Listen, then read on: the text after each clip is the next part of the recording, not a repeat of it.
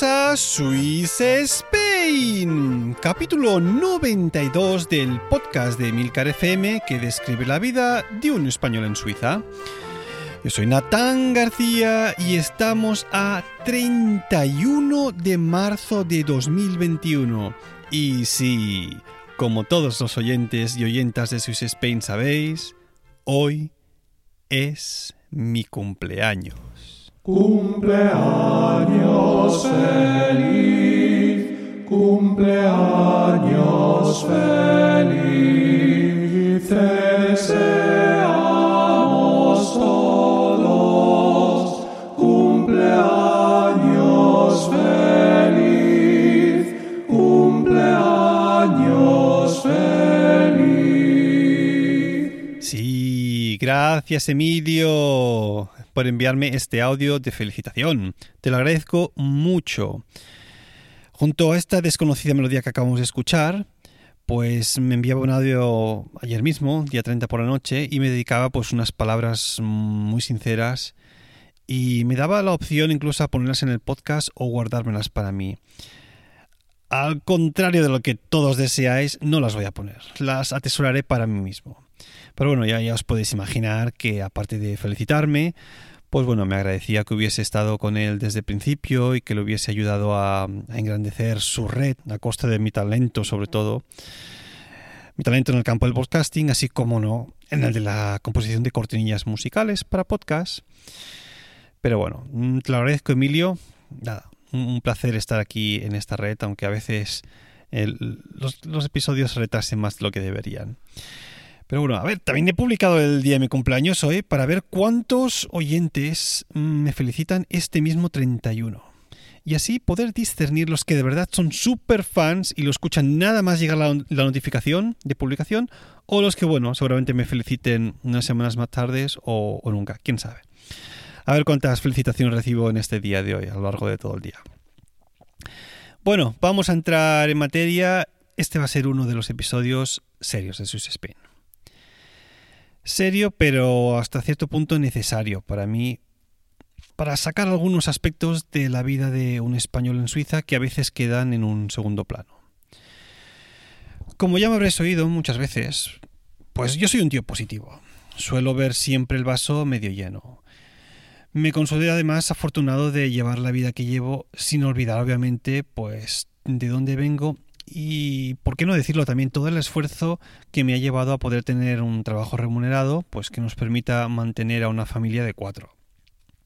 Así que bueno, hoy os voy a hablar del viaje interior que he vivido tras mi primera década en Suiza. Como ya os he comentado muchísimas veces, eh, llegué aquí a Suiza en septiembre de 2010 para lo que yo en aquel momento pensaba que, calculando así más o menos, serían dos años de máster de contrabajo clásico. Quizás incluso yo calculaba algo menos porque el último semestre, ya que únicamente iban a ser las clases de, del instrumento, pues incluso planeaba ir y volver solamente una vez al mes para estas clases con mi profesor. En ese momento, cuando yo llegué al país, pues mi estatus aquí personal era simplemente de un estudiante extranjero, lo cual a mí me daba la sensación de que se apreciaba como algo exótico por los autóctonos suizos. Eh, si bien también es cierto que en la ZHTK, la, la escuela donde yo hice los, estudios, la mayoría de los estudiantes de máster eran extranjeros. La proporción más o menos era, redondeando mucho, 70-30, un 70 de, de, extranjeros y un 30% de, de, de, de suizos. A mí en ese momento nunca se me pasó por la cabeza hacer otra cosa para subsistir cuando yo llegué aquí que lo que yo ya sabía hacer, que no era únicamente que tocar el contrabajo profesionalmente. Y en aquel momento lo hacía entre a, caballo entre Suiza y Cataluña, Tarragona, Barcelona, que es donde yo tenía más o menos mi, mi área de trabajo. Lo que significaba que si había algún, algún concierto, algún programa que yo tenía que ir a, España, pues oye, me cogía un avión con la Swiss, planeado con tiempo, Swissair, o incluso a veces eh, desde Basel, con EasyJet, y nada, ya pactaba con las orquestas que me necesitaban que me pagasen obviamente el, el avión, y nada, pues para allí que me iba, con, tenía dos contrabajos en aquel momento, uno en España, el, el, de solista aquí en Suiza y bueno, pues cada vez que tenía yo algún concierto, pues el que estaba allí en España lo cogí y para hacer conciertos. Claro, yo todo esto lo hacía en, aquel punto pensando que obviamente una vez yo acabase el máster de contrabajo, volvería a España y retomaría pues todos los conciertos uh, que quizás no, no, hubiese tenido hubiese tenido que aplazar o que denegar de alguna manera pues por, por, los estudios había obviamente había momentos que no se podía ir a España por el tema de las clases coincidía con clases o con algún programa de la orquesta de la escuela aquí y son, son actividades que había que participar sí o sí no te las podías saltar en aquel momento también pues yo vivía en una situación temporal que en el aspecto económico mm, tampoco es que me reportase pingos beneficios. Pero bueno, estaba viviendo en el extranjero con un profesor de renombre internacional y lo más importante, manteniéndome por, mí mismo. Lo que ganaba con los conciertos en, España y los pocos que hacía aquí en Suiza, pues me daban para subsistir. justito, pero bueno, no morirse de hambre. Y no, os olvidéis, ¿eh? Eh, recordemos que todo esto en aquel momento, 2010, se marcaba dentro de un contexto de crisis económica mundial que estaba pegando ya bastante fuerte en España. Y bueno, pues pasa los estudios, obviamente, año y medio, conozco a, a mi novia Lina. ¿Y qué pasaba? Pues que un año y medio sobre sobre qué fue aquello marzo de 2012, pues esta situación económica pues aún estaba muchísimo peor. Lo que me obligó a tomar una decisión, es decir, ¿qué hago? ¿Me mantengo en, Suiza, hago un segundo máster o vuelvo a España sabiendo que lo que voy a lo que voy a conseguir por allí pues va a ser muy muy muy muy complicado? Y claro, en ese momento pues toca tomar una decisión, ¿no? a ver, la situación económica es peor, tengo una novia en Suiza. Claro, yo sabía que si hubiese volvido a España, pues hubiese tenido muchísimos menos conciertos. Había orquestas pues que estaban prácticamente cerrando porque no, no, no había concierto, no había dinero público para, para poder pues hacer conciertos, obviamente. Y claro, pues la decisión más lógica era seguir en, en Suiza y hacer un segundo estudio. Entonces, claro, en ese momento mi condición personal cambia. Porque tú dices, claro, yo, yo, no, yo no voy a estar únicamente dos años en Suiza. El segundo máster duraba tres años y con una, una, una, pareja aquí en Suiza, pues ya los visos eran de, de, de quedarse de una manera estable. Entonces, en, la, en, aquel momento, tú ya te ves a ti mismo de una manera diferente. Yo antes era únicamente un estudiante extranjero que venía a hacer un máster y de golpe pasas a ser un emigrante. Que sí, que yo seguía estudiando como un extranjero en la, Escuela Superior de, Música de las Artes aquí en, en Zurich, pero bueno, yo sabía internamente que esto iba para largo, porque para lo que me estaba formando además era para lo que la póster conseguí mi trabajo, para ser profesor de música en un instituto de secundaria.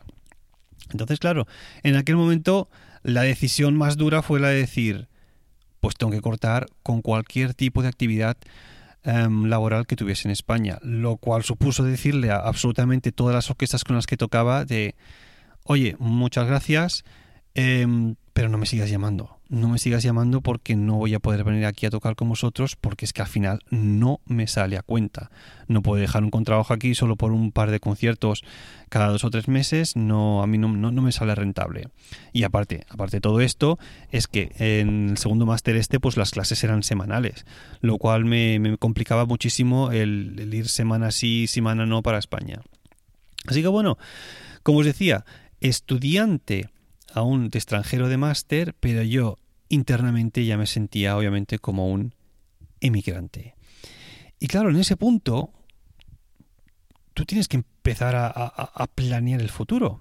Claro, como os he dicho también algunas veces, yo estaba viendo en clase de una argentina eh, que, me, que, me dejaba que quedarme por allí mientras le echaba una mano con algunas cosas, pero claro, ya con pareja pues había que empezar a, a buscar a un, un nidito común, ¿no? Y en ese aspecto, pues lo que necesitaba era mucha pasta.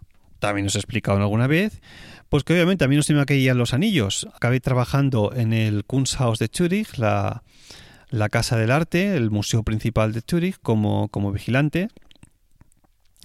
Y en ese, en ese punto, pues ya pude hacemos, pudimos hacer el clic y ir a, alquilar un piso por, por, nuestra cuenta. Ella también alquilaba antes de conocerme un, un, un, estudio de una habitación únicamente y bueno, pues podemos, pudimos alquilar un piso ya de dos habitaciones.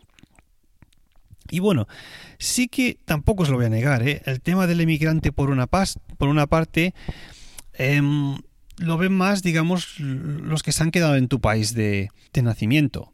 Es decir, la familia y los amigos te ven como, como el que se va. Y claro, tú internamente también dices, hostia, pues qué guay, ¿no? Me voy a la aventura, a empezar de nuevo, tabula rasa, a dejarte sorprender por lo que la vida te, te vaya trayendo en un país extranjero. Bueno, pues tenemos el estudiante extranjero, tenemos el emigrante, pero claro, tú lo que más percibes, sobre todo, es el aspecto de inmigrante.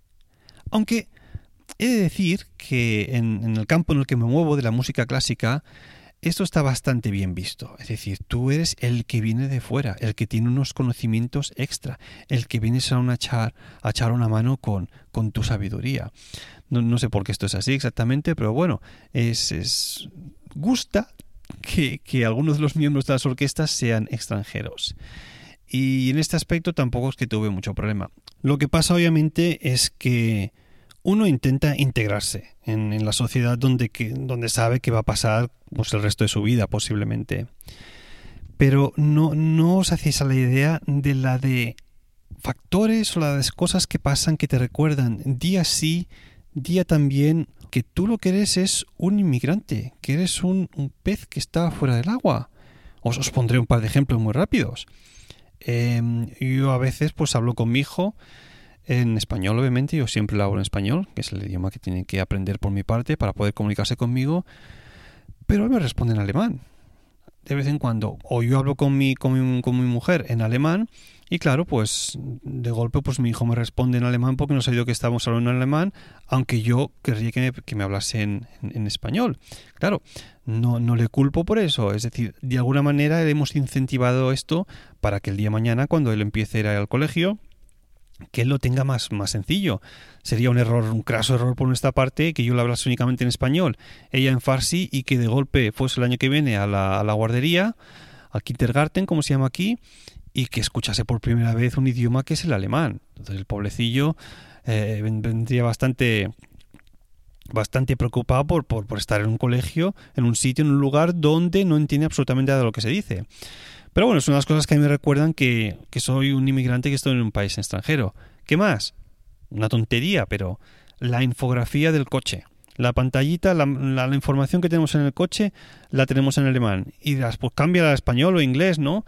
Pues, pues no, porque esto significa que cada vez que llevas el coche al taller lo tienes que volver a cambiar.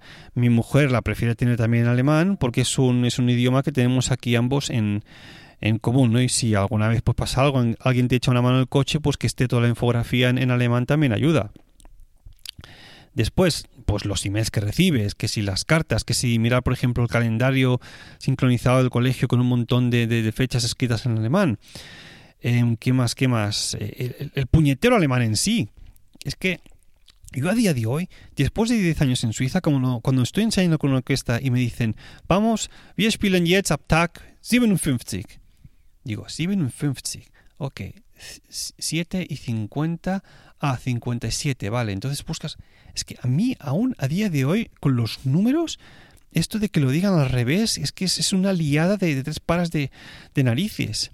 Yo, es que... Y eso... Oh, no, es, sé que es una tontería, pero es que lo, tienes, lo tienes ahí y, pasa muchas veces. O yo qué sé, las declinaciones de que si genitivo, que es el dativo, de oh, este, este, este es el verbo, se, separa así, no. El género de las palabras, que a veces es el masculino negativo, se cambia, o está el neutro también. Son cosas que uno duda en el día a día y que, y que, y que cuesta, que tú puedes, tú puedes eh, leerte el diccionario y aprendértelo, pero, pero hay cosas que a veces se te pasan y siempre hay en alguna conversación algún verbo, algún adjetivo, alguna palabra que no conoces y que, que más o menos acabas cogiendo el sentido de la frase pues por, por, por, lo que te están diciendo más o menos, por, por, el, tema del que estás hablando, pero pasa, pasa, pasa muchas veces. O que quieres decir algo y de golpe no encuentras esa palabra que a ti en español tan, tan fácilmente te saldría, ¿no? Pues bueno, incluso a veces, yo me acuerdo cuando empecé a escuchar podcast, uno de los, de los que, que aún escucho y que en aquel momento me llamaba mucho la atención era Haciendo el sueco de Daniel Aragay que es un chico también catalán que está viviendo en, en, Suecia. Y el tío decía de vez en cuando, iba hablando, hablando y de golpe se quedaba un poco trabado y decía, hostia, es que esta, esta palabra no, no me sale ahora lo que os quiero decir. No, no me sale, es que se me olvida el español, decía. Y yo pensando, vamos, hombre. Pero, pero, pero, ¿cómo va a ser esto posible? Si es tu idioma materno, ¿cómo, ¿cómo se te va a olvidar? Y es que a mí me está empezando a pasar esto. Yo digo, sí, yo hablo en español con mi hijo, pero es que a veces, de vez en cuando, eh, hay, palabras que no utilizas nunca. No, puedo hablar según de qué manera con mi hijo, ¿no? Es decir, ya bastante tengo con que me pueda responder eh, y tam tampoco es, es, cuestión de utilizar un vocabulario muy, muy difícil. Pero bueno, a lo que os venía a decir, eh, el inmigrante son, son aspectos que cada día sí o sí te hacen sentir que, que bueno, que, que, eres un pez fuera del agua. Otra de las obviedades más grandes es obviamente no tener aquí el, el, pasaporte suizo. Pero bueno, eso es una, pequeñez quizás que en el futuro se pueda arreglar. Y a todo esto me pregunto, ¿cómo me sentiré yo en 50 años? Porque yo, yo estoy dando ya por hecho que estoy aquí para quedarme. Pues mira, uh, quiero que tenga una idea de cómo me, me, podría sentir de aquí 50 años. Hace poco estuve hablando con, con una persona que me ayuda a traducir los, informes que yo hago de los alumnos que vienen de prácticas a hacer las mismas en, mi colegio. ¿no? Los estudiantes de la Escuela de Música Superior, pues a veces vienen a visitarme, dicen que quieren hacer un practicum conmigo y bueno, yo soy los que le doy consejo, les ayudo y al final de, de 12 o 15 lecciones pues tengo que escribir un informe sobre cómo ha ido, darles una nota.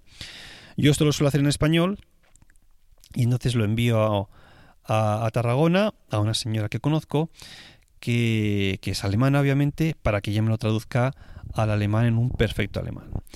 Y bueno, hablando estos días de tal y cual y cómo lleva las cosas, pues hablando de todo esto del tema de, de, de ser extranjero y no, pues ella me decía,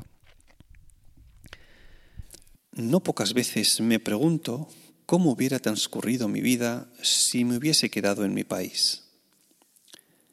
Es curioso que la mayoría de las personas sienten el concepto de patria muy dentro de sí. ¿Y por qué aún considero mi país de nacimiento como mi patria? En parte es consecuencia de que el entorno te lo recuerda siempre. Si dos conocidos míos hablan a otras personas en referencia a mí, dirán, ¿conoces al extranjero ese del pueblo? Y si hablo con una persona desconocida, Después de tres frases ya me pregunta, oh, perdone, ¿usted de dónde es? Mi acento aún me traiciona hoy en día. Es decir, uno se queda para toda la vida como él o la de fuera. Años atrás tenía el claro deseo e intención de regresar a mi país una vez que mi pareja se jubilase pero esto hubiera significado alejarnos de nuestros hijos, que en absoluto se sienten atraídos por nada de mi país y que prefieren obviamente quedarse en la soleada España. Entre tanto, me siento ya demasiado mayor para confrontar una mudanza, iniciar una nueva vida en ese país que tampoco será ya el que conocía. Es decir, ya ha pasado mi tren. Y esto es lo que veo que me va a, me va a acabar pasando a mí.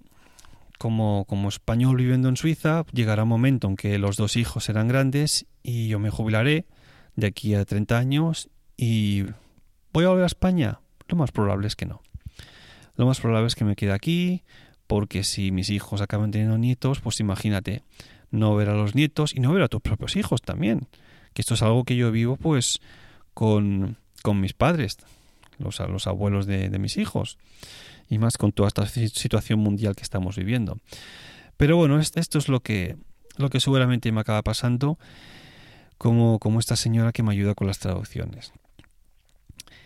Y como, como reflexión final, antes de pasar a lo siguiente, os quería decir que uno se siente al final ni como un emigrante ni como un inmigrante, sino como ambos, como un inmigrante que no es nada más que una palabra que me he inventado para fusionar ambas, emigrante e inmigrante, y de ahí el título de este podcast. Y es que, como decía esta señora que me ayuda, hay muchos aspectos que te recuerdan día sí y día también que soy extranjero. El otro día entré a mirar las estadísticas de Spreaker, donde tenemos el, hosting del podcast, para ver desde, dónde me escucháis. E imagino que muchos de vosotros pues seréis extranjeros viviendo en otros países o como en mi caso, pues bueno, seguramente seáis españoles. Y nada, viéndome me, hacía mucha gracia porque obviamente el país desde donde más se me escucha es España, seguido por Argentina, en segundo puesto, y tercero ya Suiza. Después ya vamos bajando México, Marruecos, Colombia y Netherlands y Países Bajos. Y después muchos más países en, un, en una proporción mucho más pequeña. Pero me sorprendió que hay muchos españoles en Argentina que me escuchan, o quizás argentinos directamente, sin ser españoles. y por ciudades, algo que me hizo mucha ilusión, la ciudad del mundo donde más se escucha Swiss Spain es Posadas, en Argentina, con un 15% del total de oyentes y oyentas. Una brutalidad. Posadas en Argentina, me va a tocar ir para allí alguna vez. La segunda, y esto me hace mucha ilusión porque no lo sabía, desde Playa del Carmen, en México, México. Vaya. Mm. no sabía yo que se me escuchaba desde una playa. Os imagináis con mojitos, con los bañadores, con el solecito, la palmera, los dátiles ahí, escuchando el nuevo episodio de Swiss Spain en la playa. Qué bueno tú. Oye, si hay alguien de Playa del Carmen que me diga algo, por Twitter, que me haría mucha ilusión, que me envíe una foto de la playa esta. Qué bueno. Y después ya bajando, pues obviamente desde Barcelona se me escucha mucho, Sabadell, Victoria Gasteiz, que esto es eh, Bilbao. Y después Astierle-Muitz de Switzerland, Madrid, Madrid, Cartagena, San Manat. San Manat, hostia, qué bueno. Un 4% casi. Valencia y muchas otras ciudades. Os imagino a todos vosotros como, como en mi misma situación, siendo unos inmigrantes que, bueno, pues supongo que yo pongo mi pequeña, mi pequeño pedacito, mi pequeña piedra, pues relatando mis historias de lo que, bueno, es ser extranjero. Como punto final ya, me siento muy afortunado de vivir en Suiza y tener un trabajo. Me imagino a muchos de, vosotros, de los que por ejemplo vivís en México, Sudamérica, eh, donde sea, que también seáis españoles, que quizás no podéis ir con la misma asiduidad que yo a España. Yo, oye, yo me cojo un avión y en cuestión de un par de horas ya estoy pisando solo español. Pero para muchos de los que están realmente mucho más lejos, esto es mucho más complicado. Situación que, por qué no decirlo, yo estoy viviéndola este año con todo lo que está pasando mundialmente. Me siento afortunado en ese aspecto. Pero bueno, decir que, brothers and sisters, I feel you. Bueno, pues después de todo este rollo que os acabo de echar, vamos a aprender una palabrita.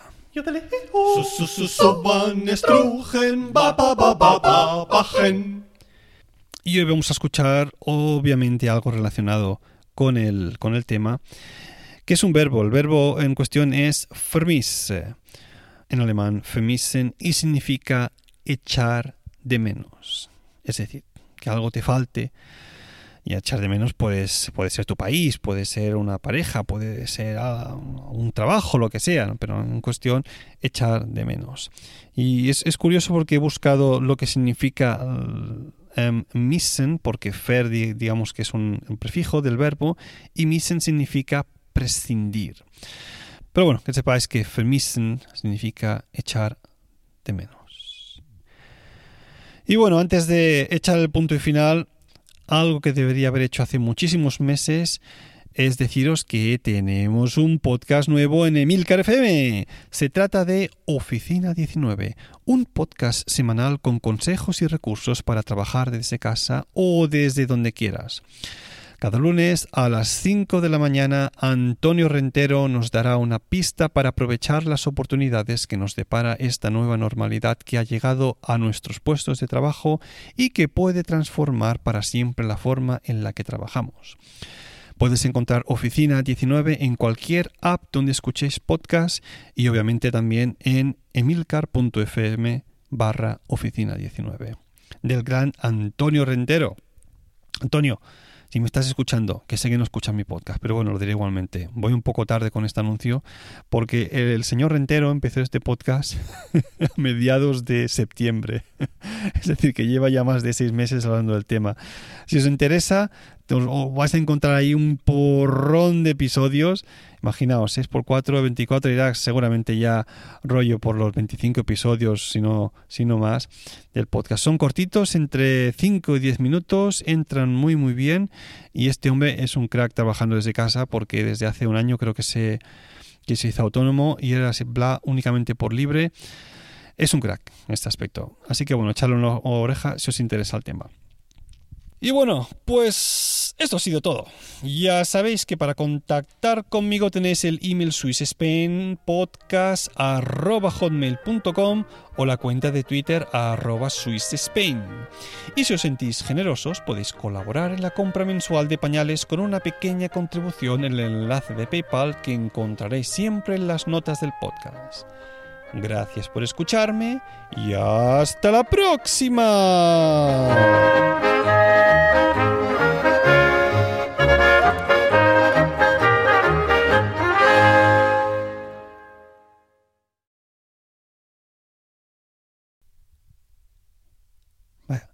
Se me ha quedado un poco de mal cuerpo hablando así de cosas tan, tan serias, ¿eh? pero bueno, es algo que de vez en cuando eh, era necesario. Lo que también... Bueno, bueno, bueno. Hombre, Jonathan, ya te echaba de menos. Bueno, bueno, a ver, regales la oreja, que te quería hacer una pregunta. Claro que sí, lo que haga falta. Dispara. Mm, a ver, tú has estado hablando casi todo el rato de cosas malas de ser un inmigrante. Pero algo bueno tendrá esto de irte a un país extranjero, ¿no? A ver, obviamente, lo que decía, pues conocer una nueva cultura, idioma, pues la gastronomía, la música, las, las, las gentes también. Mm, las gentes, ¿a qué te refieres con eso? Pues bueno, como la- la- las personas son aquí, como, como la, la manera que tienen de relacionarse entre ellas. Mm, ¿Puede ser algo más específico? A ver, mm, eh, como español, pues bueno, uno liga más, tampoco te lo voy a negar. Cuando yo llegué aquí, aquí a Suiza, pues bueno, pues yo era un cotizado español y bueno, pues tuve mis, mis, mis, mis conquistas y, y alguna otra novieta suiza, no, no te lo voy a negar. Ah, ya me imaginaba yo que esto iría por ahí. Claro, hombre. eh, Yo era un soltero cotizado y bueno, pues había que disfrutar de la vida en aquel momento. Claro, esto es lo que tocaba, ¿no? Imagínate, 27 años y bueno, pues era el momento de hacer lo que, lo que a uno le apetecía, le apetecía en aquel aspecto. Por cierto, Natán, tú sabes que tu mujer Lina escucha este podcast, ¿no? Hostia, estará escuchando esto, mierda. Hasta la próxima.